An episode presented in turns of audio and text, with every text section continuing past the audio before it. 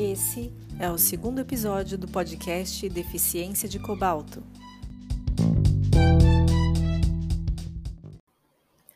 Portanto, em relação aos sinais e sintomas clínicos, que são de evolução crônica, esperaria-se o seguinte: emagrecimento progressivo, pois há uma falta de energia. Não havendo a principal rota metabólica, ou seja, o ácido propiônico não conseguindo ser metabolizado, então o normal é que esse animal passe a sofrer de um emagrecimento, falta de energia. Diminuição gradual do apetite, a pelagem fica áspera, grosseira, sem brilho, há um atraso no crescimento. Em ovinos, já foi relatado o lacrimejamento, eles ficam constantemente com aqueles olhos é, tomados por lágrimas, o que torna também a lã ao redor dos olhos, ou a pelagem ao redor, ao redor dos olhos aglutinada. Há um aumento na taxa de natimortos ou ainda de morte neonatal, diminuição nas taxas de parição. Na verdade, o apetite desses animais fica todo, como a gente poderia dizer, depravado. Depravado em que sentido? Passam a comer coisas hum, não usuais, e, uma, e um dos principais relatos em relação à deficiência de cobalto é que esses animais desenvolvem a alotriofagia. O que é isso, professora? Seria a ingestão de madeira. Então, já foi relatado que esses animais com deficiência de cobalto podem ingerir madeira ou ainda casca de árvores, algo parecido com a madeira.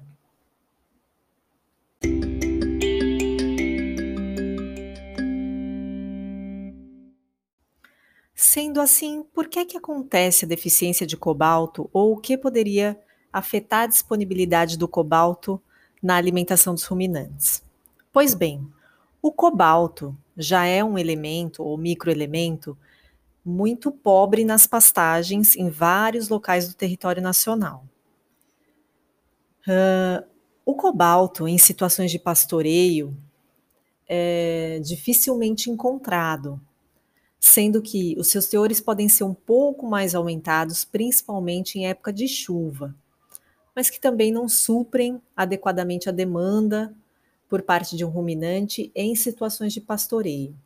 Quando esses animais são alimentados ou são submetidos ao tipo de criação semi-intensiva ou intensiva, onde eles são alimentados, por exemplo, por dietas com grãos ou silagens, aí sim aí sim eles são, eles recebem o suprimento adequado de cobalto na dieta. Mas é importante verificar sempre a composição dessas dietas. Mas em relação ao pastoreio ainda, o que é que poderia interferir na disponibilidade do cobalto? Uh, não o tipo de solo, mas sim o pH de solo interfere na disponibilidade do cobalto na dieta desses animais. Sendo que solos mais alcalinos diminuem a disponibilidade do cobalto, ou seja, solos um pouco mais ácidos têm uma maior, uma melhor disponibilidade desse microelemento.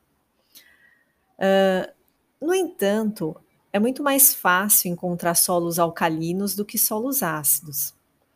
Isso porque, quando o produtor ou o proprietário de uma certa propriedade começa a fazer aquele procedimento de calagem da terra, ou seja, de correção do pH do solo, e se ele faz isso demasiadamente ou ainda de forma errônea, ele pode induzir a alcalinidade do solo.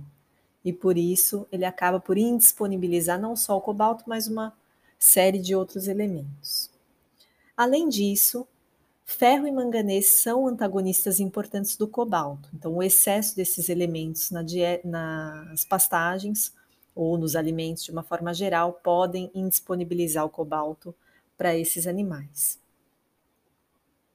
Além disso, parece que a espécie ovina é um pouco mais sensível em relação à deficiência de cobalto.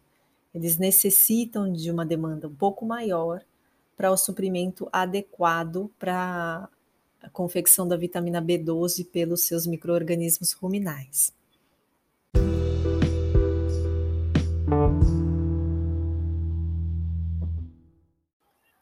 Como gente poderia realizar o diagnóstico desse desequilíbrio? Pois bem, sem dúvida que a coleta de informações do histórico, fatores epidemiológicos e a visualização de sinais e sintomas clínicos vão ajudar muito a fechar o diagnóstico desse desequilíbrio. Como ferramentas laboratoriais, nós podemos lançar mão de, algumas, de alguns artifícios. Uh, o cobalto ele pode ser armazenado no fígado, entretanto, ele tem um estoque limitado desse conteúdo nesse órgão. Mas o conteúdo de cobalto e vitamina B12 no fígado, ele pode ser uma importante ferramenta no diagnóstico, que no caso vai estar diminuído, certo? Uh, em relação à dosagem de cobalto no plasma ou no soro, ele é bastante limitado. Entretanto, pode também estar diminuído. É, bastante fiel como ferramenta laboratorial, nós poderíamos citar a dosagem do ácido metilmalônico no plasma e a dosagem desse mesmo metabólito na urina. Que você acha que vai estar aumentado ou vai estar diminuído? Vai estar aumentado, certo? É só voltar um pouquinho atrás para visualizar as figuras também, para a gente voltar a entender sobre isso. É, em relação ainda ao diagnóstico, poderia ser encontrado um quadro de anemia, já que a vitamina B12 interfere né, na eritropoiese, como eu já citei. E a glicemia, vocês acham que ela vai estar aumentada ou diminuída? Esse é um questionamento que eu deixo para você.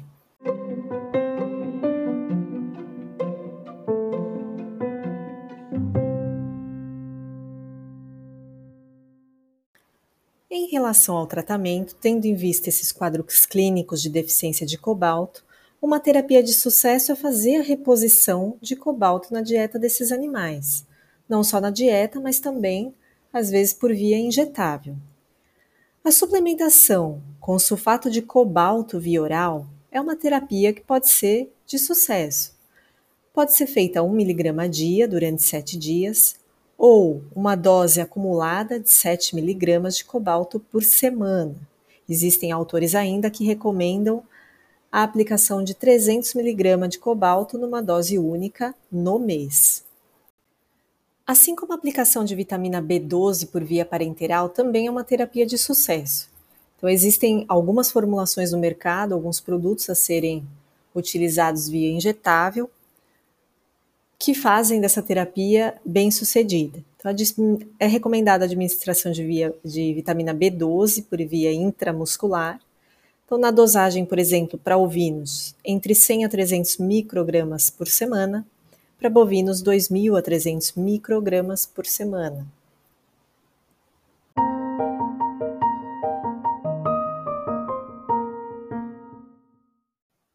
Quanto à prevenção da deficiência de cobalto, a medida mais recomendada seria a de corrigir os teores desse elemento nas fontes alimentares desses animais.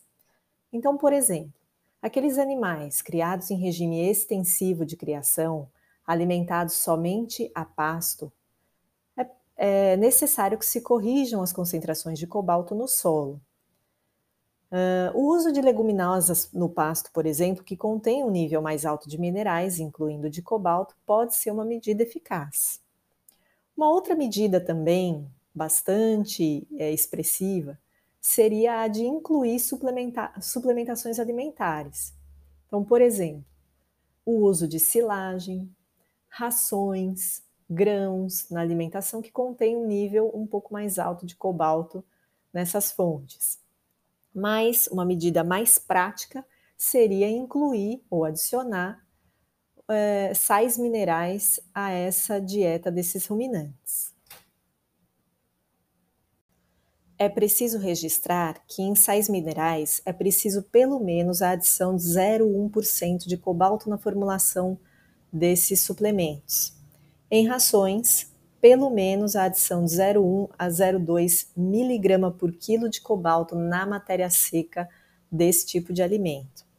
E assim é possível que se evite uma deficiência de cobalto.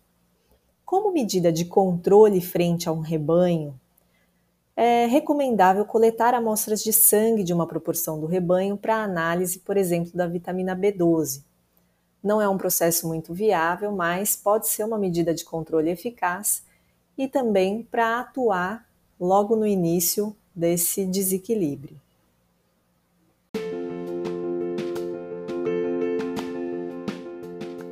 E então, foi esclarecedora a deficiência de cobalto?